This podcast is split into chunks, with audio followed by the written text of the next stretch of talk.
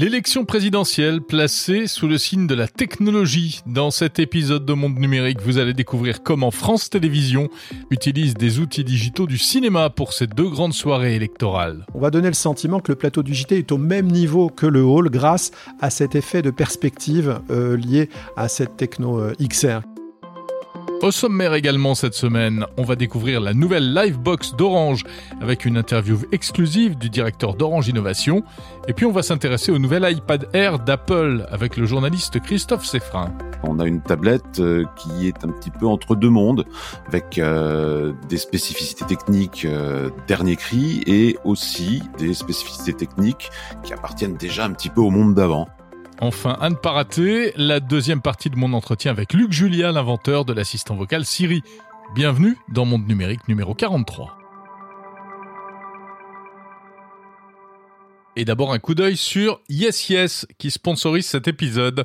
Yes Yes, spécialiste des produits high-tech reconditionnés, des smartphones, Apple ou Samsung, des consoles de jeux PlayStation, des produits remis en état, proposés à prix réduit, alors le reconditionné, c'est un marché en plein boom, ça correspond à une vraie préoccupation environnementale, mais il y a un peu à boire et à manger hein, sur ce secteur. On trouve parfois des produits euh, mal réparés ou importés de l'étranger, ce qui casse un peu la logique bas carbone. Chez Yes eux, ils assurent que tous leurs produits sont issus du marché français. Les smartphones sont vérifiés par leurs techniciens, ils sont garantis deux ans et ils sont même proposés avec des chargeurs et des emballages éco-conçus 100% recyclables. Donc c'est pas un, reconditionneur tout à fait comme les autres. Ils viennent d'ouvrir leur première boutique physique à Caen, dans le Calvados. Ils sont aussi sur le web à l'adresse yes-yes.com et je les remercie de sponsoriser cet épisode de Monde Numérique.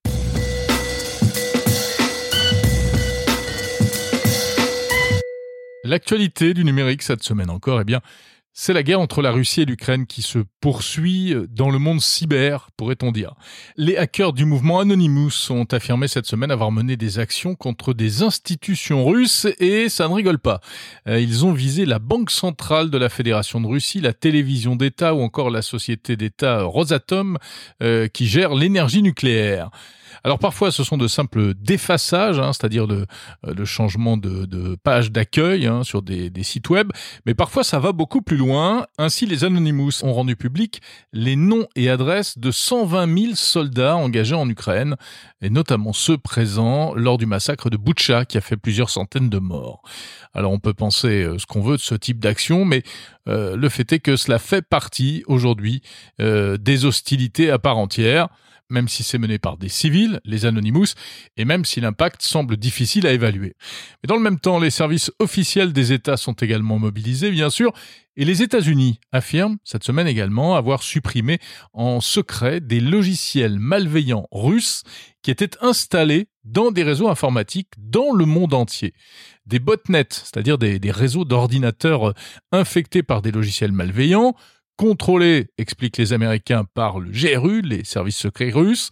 Donc les Américains sont intervenus dans des réseaux privés d'entreprises sur décision de la justice américaine, nous explique-t-il, pour aller désactiver ces fameux botnets. Il s'agissait, selon le FBI, de prévenir une éventuelle cyberattaque massive contre des infrastructures critiques américaines et européennes.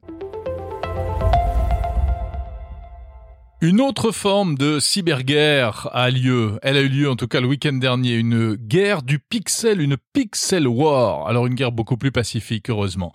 Imaginez une œuvre d'art collective créée par des millions de personnes qui ont le droit de poser chacun un seul coup de pinceau toutes les cinq minutes. C'est ce qui s'est passé sur Internet, sur le réseau social Reddit, mais avec des pixels et cela a pris des proportions absolument incroyables.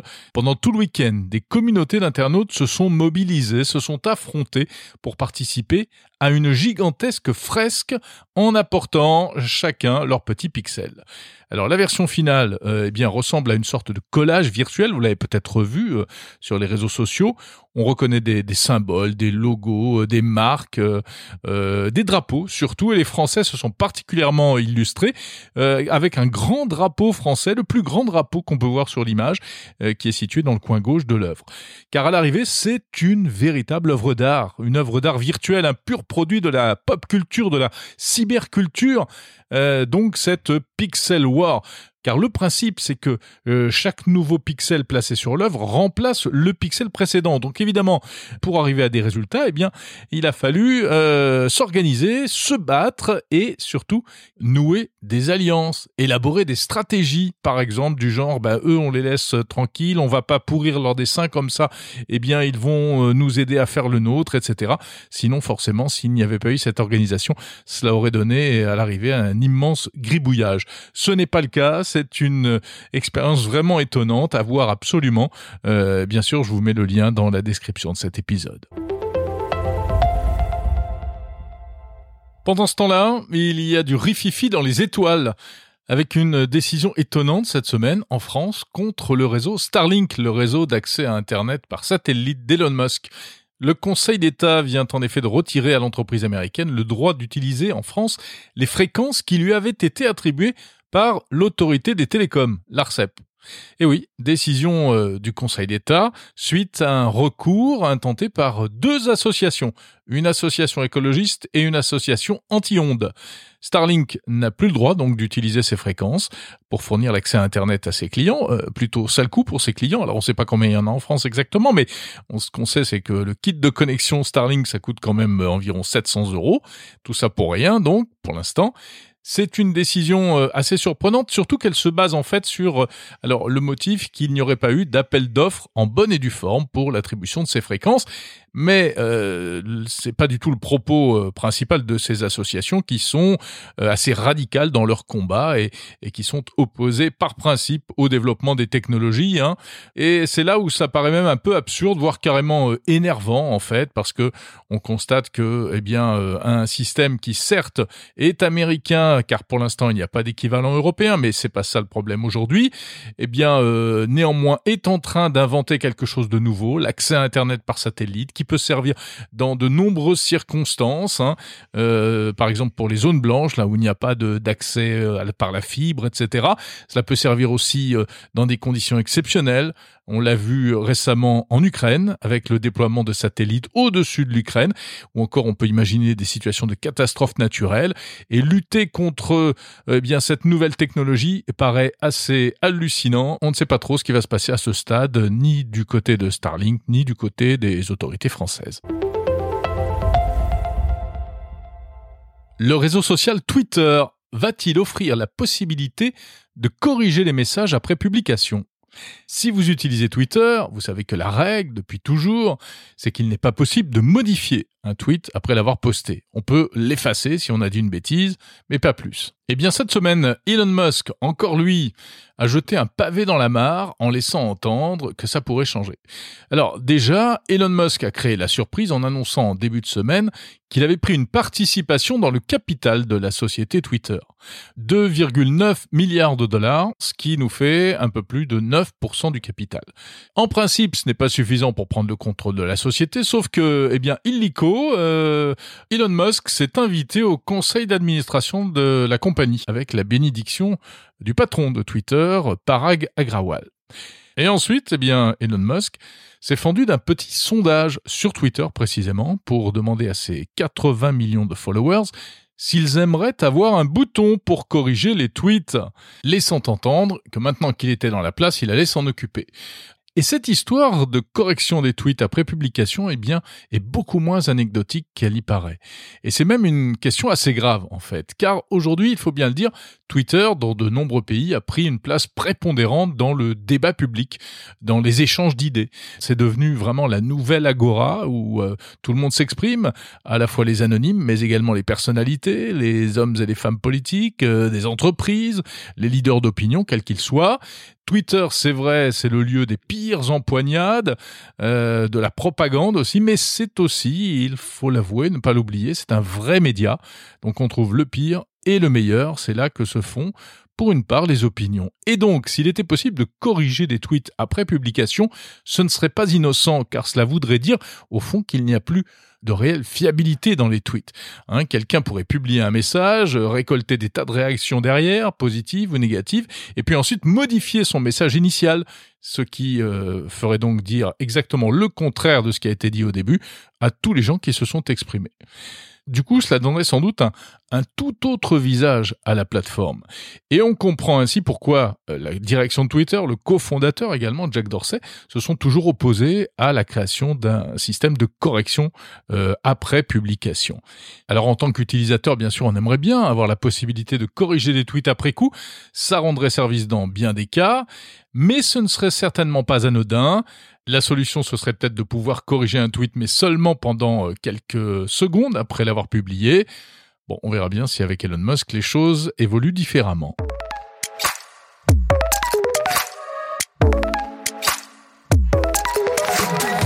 On va passer aux interviews de Monde Numérique et vous allez voir qu'il y a beaucoup de sujets cette semaine. On va aller à France Télévisions, on va aller chez Orange, on va parler de l'iPad d'Apple et puis on retrouvera Luc Julia euh, dans, tout à l'heure. Du coup, je vais vous proposer des versions un peu plus courtes de chaque euh, intervention dans cet épisode, mais vous retrouverez bien entendu, comme d'habitude, euh, chaque interview séparément en version longue. Dimanche 10 avril, c'est demain si vous écoutez ce podcast le jour de sa publication. Et puis dimanche 24 avril, ce sont les premiers et deuxièmes tours de l'élection présidentielle. Alors, traditionnellement, euh, lors des élections présidentielles, les chaînes de télé mettent les petits plats dans les grands, hein, avec de, grandes soirées électorales euh, diffusées en direct. Cette année, petit changement, et c'est sans doute un, signe des temps, puisque TF1 euh, a décidé de ne faire l'impasse sur la soirée électorale, ou en tout cas de la réduire au strict minimum. Hein. À la place, on pourra regarder le film Les Visiteurs. Mais de son côté, eh bien le groupe de télévision publique, France Télévisions, lui a choisi de ne pas déroger à la tradition et même de mettre le paquet, notamment grâce à un certain nombre d'innovations technologiques. Pour découvrir tout ça, je me suis rendu au siège de France Télévisions à Paris pour voir ce qui se tramait.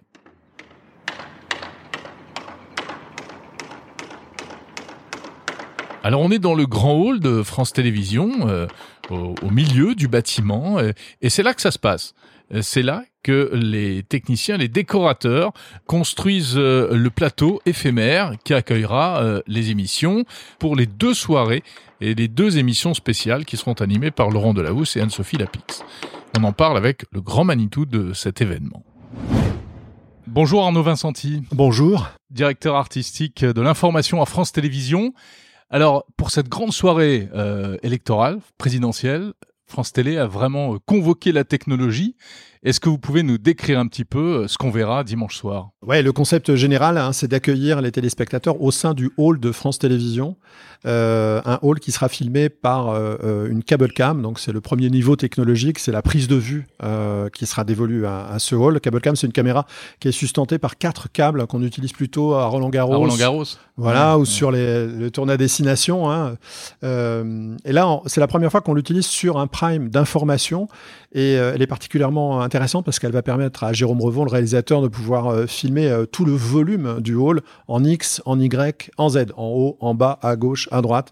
Euh, et évidemment, autre innovation, enfin c'est pas vraiment une innovation, mais là où c'est innovant, c'est que cette caméra va déployer de la réalité augmentée, mais que là, on va avoir énormément, un très grand nombre de séquences de réalité augmentée qui seront traquées, qui seront disponibles, mis en scène grâce au point de vue de cette caméra. Et puis également un système qui s'appelle XR Studio.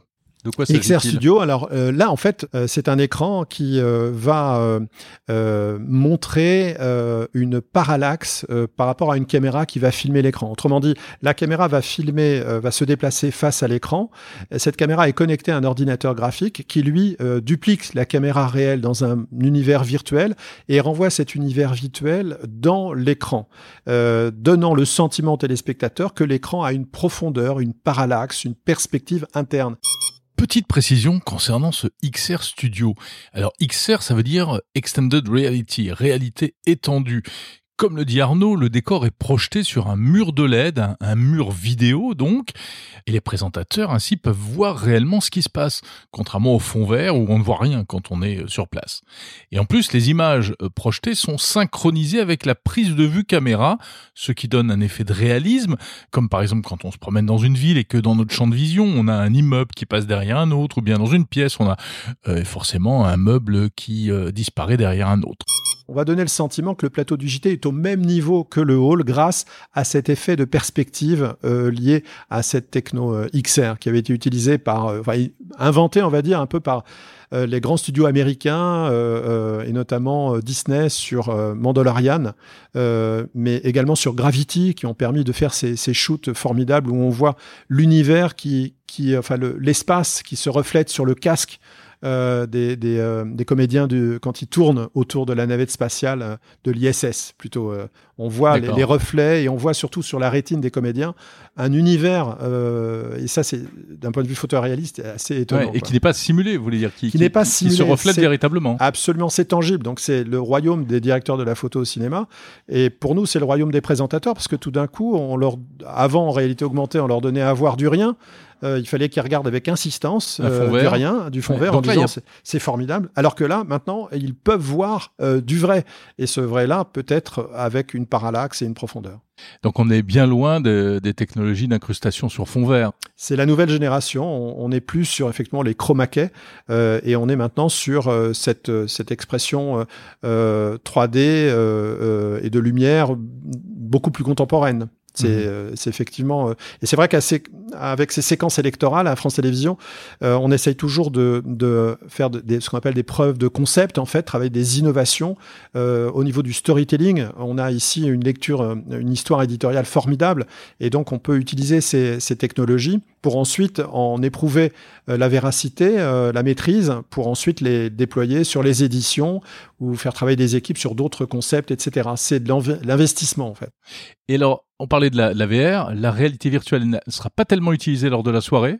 Euh, mais en revanche, vous l'avez beaucoup utilisé pour préparer ce dispositif. Oui, en amont, on a travaillé, euh, on a testé un outil euh, VR qui nous a permis en fait de, de pré-modéliser le décor à l'échelle 1 et en étant à distance, on s'est retrouvé en fait dans ce métavers B2V en fait, ce métavers de, de co-construction à plusieurs avec le réalisateur, le, le décorateur. Une maquette 3D du studio ah. à l'échelle 1 en fait. Absolument. Et, et donc là, eh bien, on, on s'est aperçu de plein de choses, de plein d'états qui n'allaient pas ou des détails qui allaient bien qu'on a pu euh, euh, approfondir, avancer. Euh, ça a permis par exemple de, de, travailler la distance du prompteur par rapport au présentateur. Ça a permis de, de créer des objets derrière le fond de gros plan de Laurent parce qu'on s'est rendu compte qu'il fallait, on avait un axe, etc. En fait, on est vraiment dans la tête du réalisateur ou dans la tête du décorateur, sauf qu'on est plusieurs dans sa tête. Et c'est vraiment l'esprit de la collaboration, du, de la co-construction, euh, qui a été aussi très très euh, très importante dans ce, ce projet-là, où toutes les équipes de France Télévisions, artistiques, de développement, euh, la vidéographie, la, on a une cellule de, de, temps réel internalisée à France Télévisions, où c'est c'est des geeks, des développeurs, etc., des jeunes qui mais qui font un travail remarquable de fabrication, de modélisation de temps réel. Et ça, c'est tout à fait inédit d'avoir ça dans un dans bah, dans une dans, dans une grande société audiovisuelle. Mhm. de tout temps, euh, la soirée euh, de l'élection présidentielle a été euh, une espèce de vitrine pour l'innovation des, des, chaînes. malgré tout, on change pas le modèle lui-même, on reste sur le principe de la grand-messe.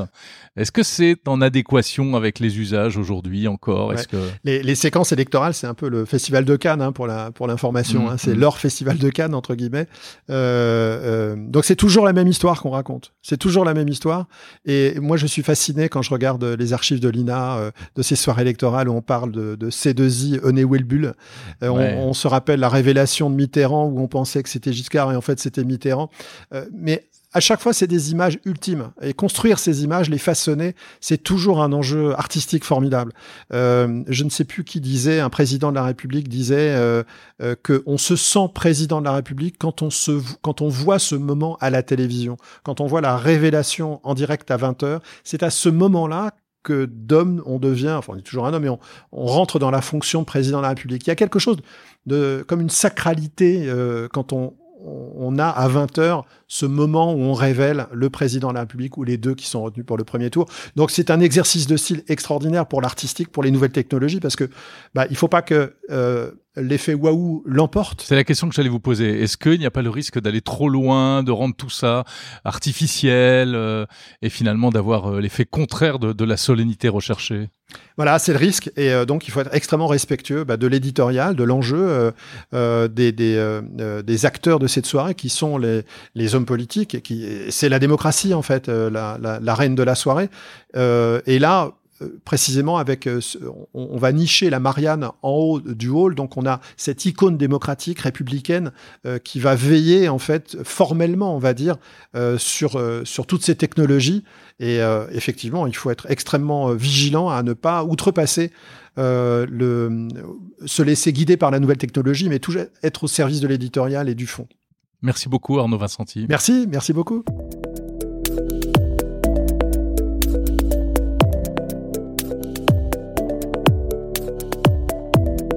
Pour présenter l'interview suivante de Monde Numérique, j'aurais pu faire une transition vaseuse du genre Ah, mais pour regarder la télé chez soi, il faut une bonne connexion Internet. Et à ce sujet, connaissez-vous le Wi-Fi 6E si ce n'est pas le cas, vous allez apprendre à le connaître, ce 6E, car les opérateurs télécoms n'ont que ça à la bouche. Le Wi-Fi 6, tout d'abord, c'est la euh, dernière version du Wi-Fi, parce que le Wi-Fi, c'est une technologie qui évolue euh, d'année en année, et la version 6, c'est celle qui est censée offrir à ce jour le meilleur débit, la meilleure couverture, mais alors qu'on pensait avoir tout vu, eh bien, le Wi-Fi 6E débarque. Alors, évidemment, en théorie, c'est encore mieux. Pourquoi? Parce que euh, ça tire parti d'une nouvelle plage de fréquence qui est encore très peu utilisée et donc du coup euh, il y a moins de risques d'interférence qui est bien souvent la, la vraie raison pour laquelle le Wi-Fi ne fonctionne pas bien à la maison. Alors pour avoir du Wi-Fi 6 ou du Wi-Fi 6E chez soi il faut donc un routeur spécial ou bien il vous faut une box opérateur compatible avec cette technologie.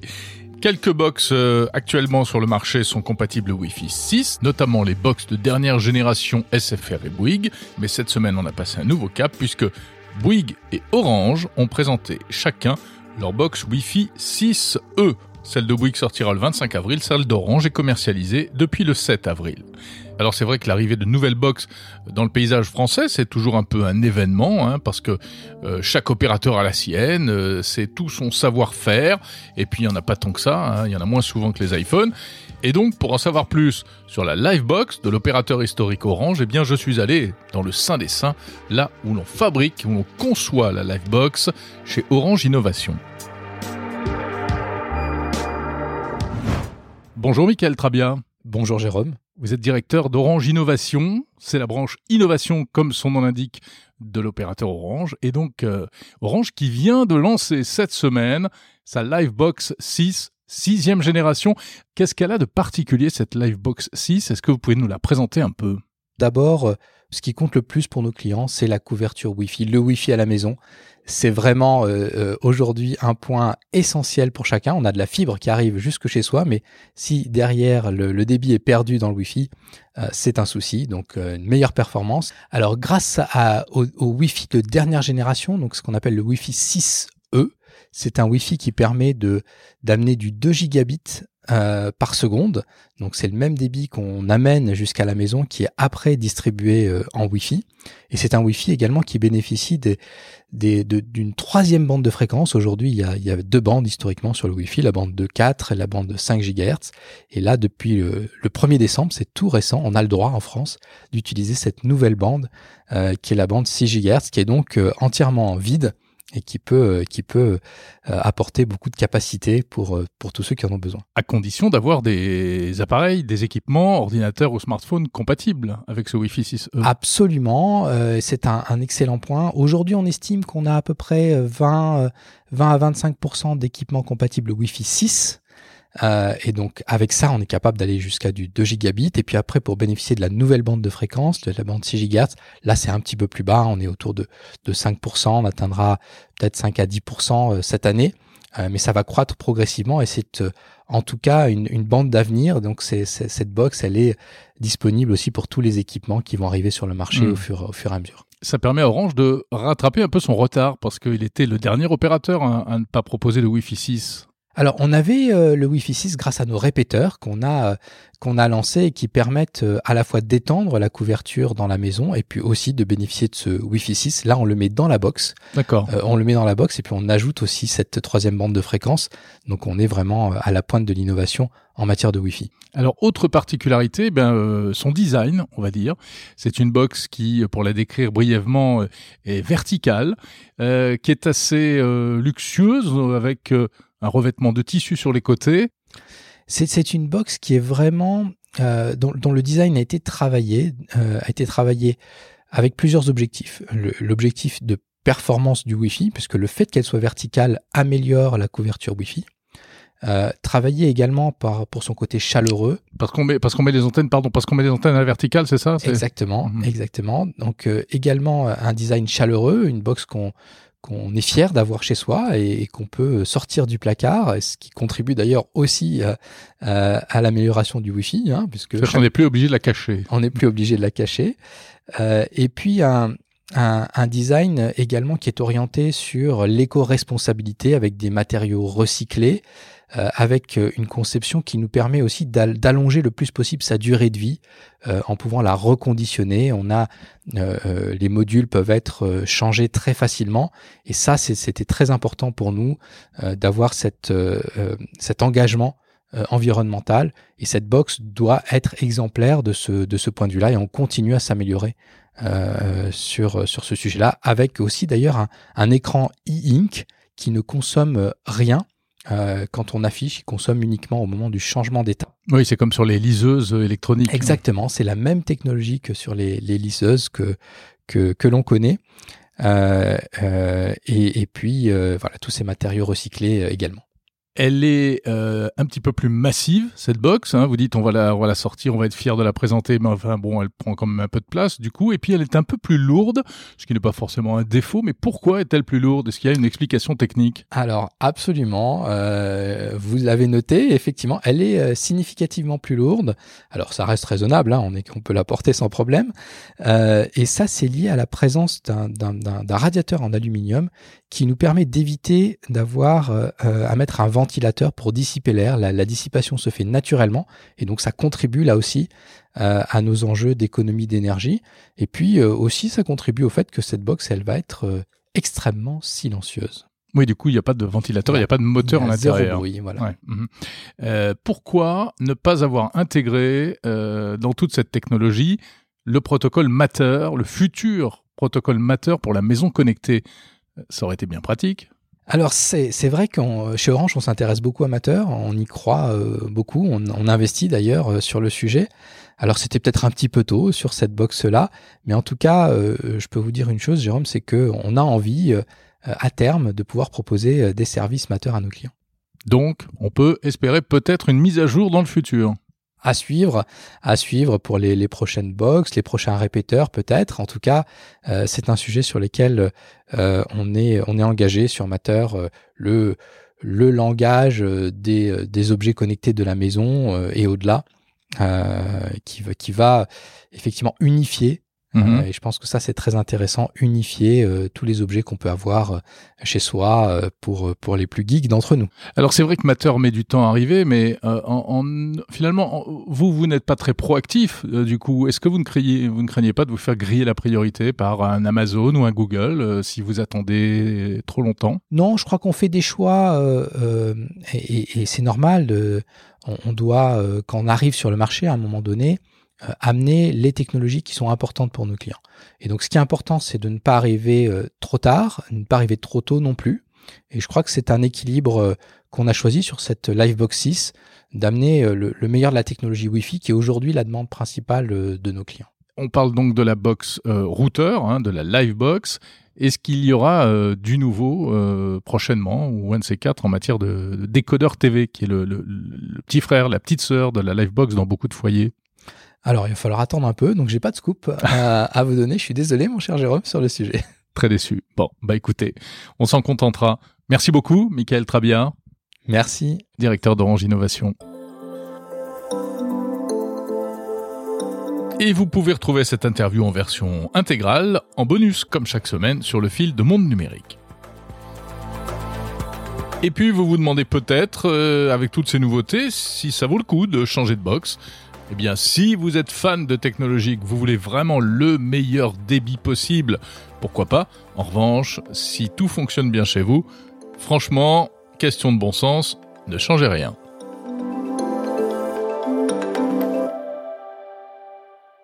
Annoncé le 8 mars dernier, sorti euh, dans la foulée, le nouvel iPad Air d'Apple est disponible et euh, je voulais vous en parler cette semaine parce que je voudrais vous proposer, euh, comme ça dans le monde numérique, de temps en temps, des focus sur certains produits high-tech. Alors, on ne va pas parler de tout, bien sûr, on va seulement s'intéresser à quelques nouveautés. L'iPad, c'est un produit assez marquant dans le paysage. Alors, eh bien, on va euh, voir ça avec un confrère qui euh, teste lui aussi pas mal de produits tech. Bonjour Christophe Seffrin. Bonjour Jérôme. Christophe Seffrin, journaliste high-tech à 20 minutes. On va donc parler de ce nouvel iPad d'Apple, iPad R5, euh, rien à voir avec, avec Renault, hein, on est bien d'accord. Non, non. Qu'est-ce que tu en as pensé de, de cet iPad? Bah, j'ai un avis euh, qui est euh, qui est très enthousiaste par rapport à par rapport à cette tablette qui est vraiment une une très belle tablette comme c'est en proposé Apple. Et puis on en parlera un petit peu après. J'ai aussi un avis qui est un petit peu partagé. Euh, on a une tablette qui est un petit peu entre deux mondes avec des spécificités techniques dernier cri et aussi des spécificités techniques qui appartiennent déjà un petit peu au monde d'avant.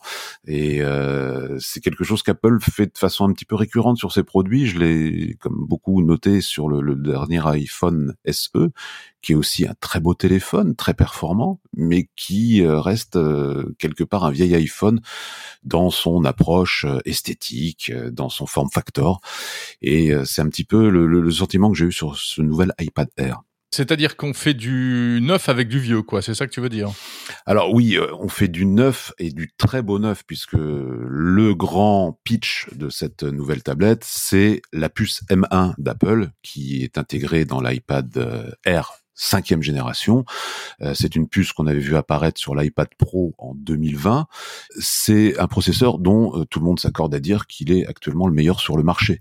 Il fait trembler euh, les Nvidia, les, les, les, les concurrents, et Apple peu à peu l'implémente dans ses dans ses appareils.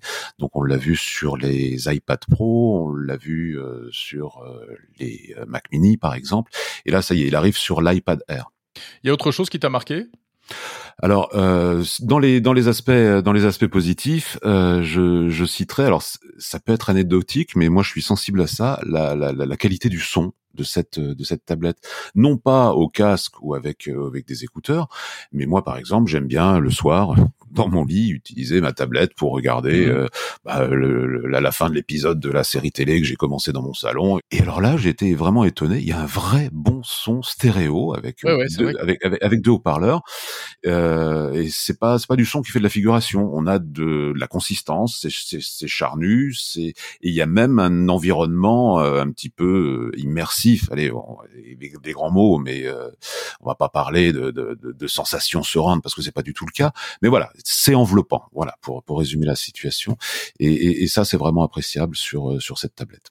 Il y a un truc moi que j'aime bien, c'est euh, ce système qui s'appelle Center Stage. Hein, c'est euh, le focus automatique quand on utilise la caméra pour faire de la visio.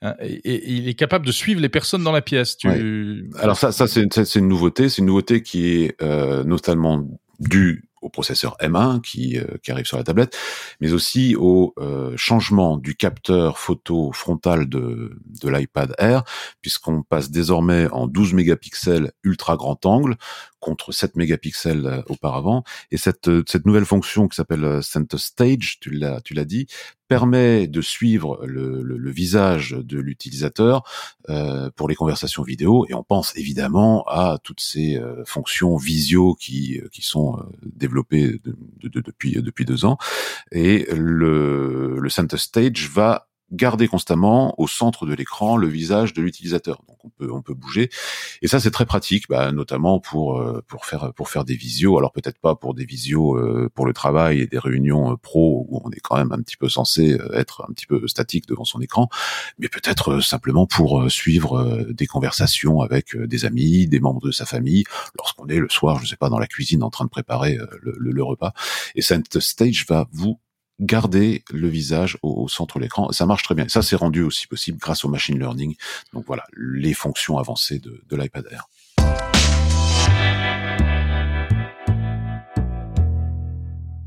Et pour en savoir plus, je vous invite à retrouver par ailleurs sur votre appli de podcast la séquence complète avec Christophe Seffrin à propos de l'iPad R5. Bonjour Luc Julia. Bonjour Jérôme. C'est la deuxième partie de notre entretien. La semaine dernière, on a parlé d'environnement à l'occasion de la sortie de votre livre On va droit dans le mur, point d'interrogation, aux éditions Cherche Midi, First Edition. Et cette semaine, Luc Julia, j'aimerais qu'on parle un peu plus de vous euh, et de votre parcours. Alors, je rappelle que vous avez travaillé chez Apple, vous avez travaillé chez Samsung. Aujourd'hui, vous êtes directeur scientifique chez Renault. Et donc, ce qui vous colle à la peau, eh bien, euh, c'est le fait que vous êtes à l'origine de, Siri, l'assistant vocal d'Apple. Dans quelles circonstances avez-vous créé euh, Siri, qui est dans tous nos iPhones aujourd'hui? Oui, bah Siri, euh, c'est effectivement ma, tâche euh, souvent euh, ce boulet maintenant. mais mais Siri, pour moi, ça date d'il y a 25 ans quand même, hein, parce que c'était en 1997 qu'on a réalisé avec mon ami Adam Chire le premier brevet. Euh, qui s'appelait The Assistant. Euh, donc pour pour euh, juste replacer le contexte, moi je suis effectivement français comme on entend bien là ici, mhm. mais je suis parti aux États-Unis il y a 30 ans et et un de mes premiers postes c'était dans la recherche, c'était spécifiquement dans ce qui s'appelle le SRI, le Stanford Research Institute, et à SRI on a créé donc un truc qui s'appelait The Assistant. C'était le début d'Internet, c'était quand on commençait à vouloir faire un peu des interfaces de machine un peu plus intelligente avec plein de guillemets.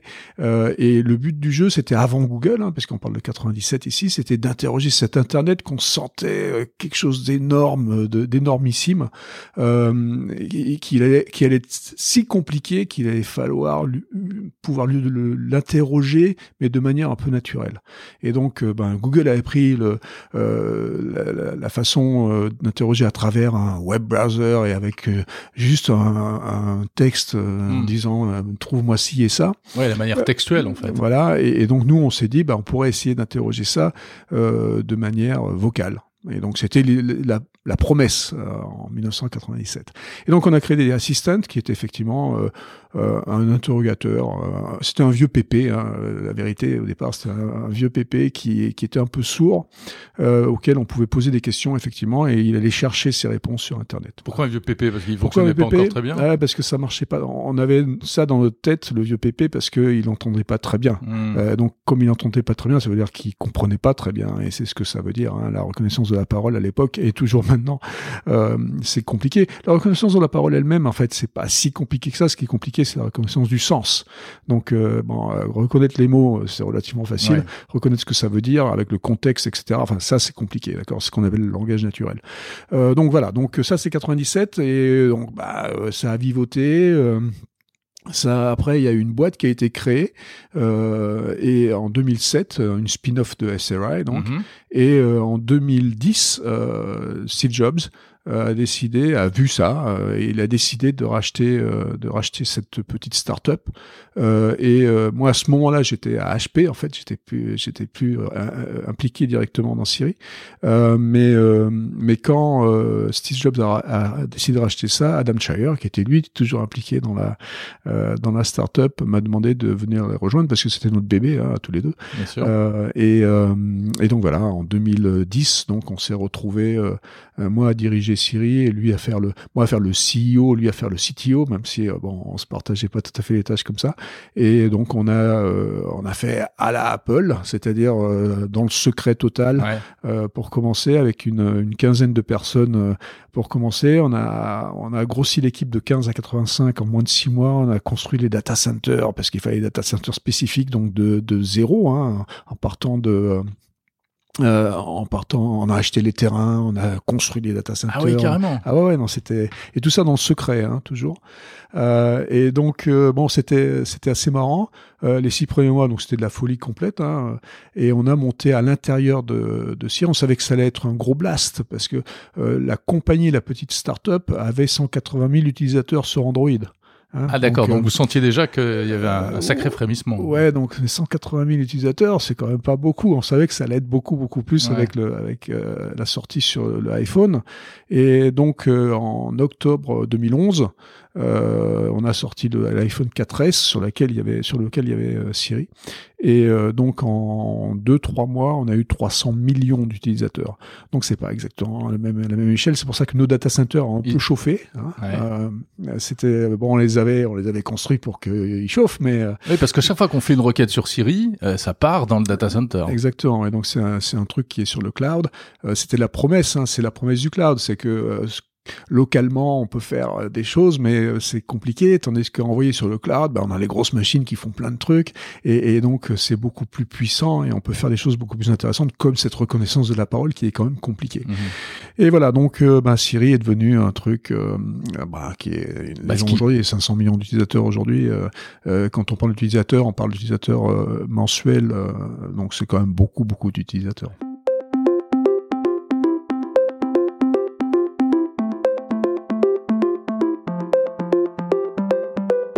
Pour écouter la suite de l'interview de Luc Julia, je vous renvoie euh, à votre appli de podcast ou bien sur le site mondnumérique.info. Euh, vous retrouverez l'intégralité de la deuxième partie de cette interview. On parle de Siri, on parle de sa vision des objets connectés. Il n'est pas très optimiste quant à l'avenir des assistants intelligents. Et puis Luc Julia évoque aussi dans cette interview euh, ses souvenirs du temps passé chez Apple aux côtés de Steve Jobs.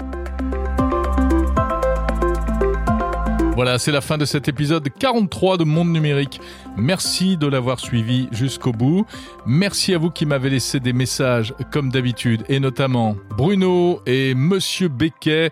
Euh, des messages très sympas. Continuez à noter, à euh, commenter ce podcast sur toutes les plateformes où vous pouvez l'écouter. Vous pouvez également aller sur le site mondenumérique.info. La semaine prochaine, on parlera euh, de réseaux sociaux à la française, on parlera de métaverse, on parlera de cybersécurité.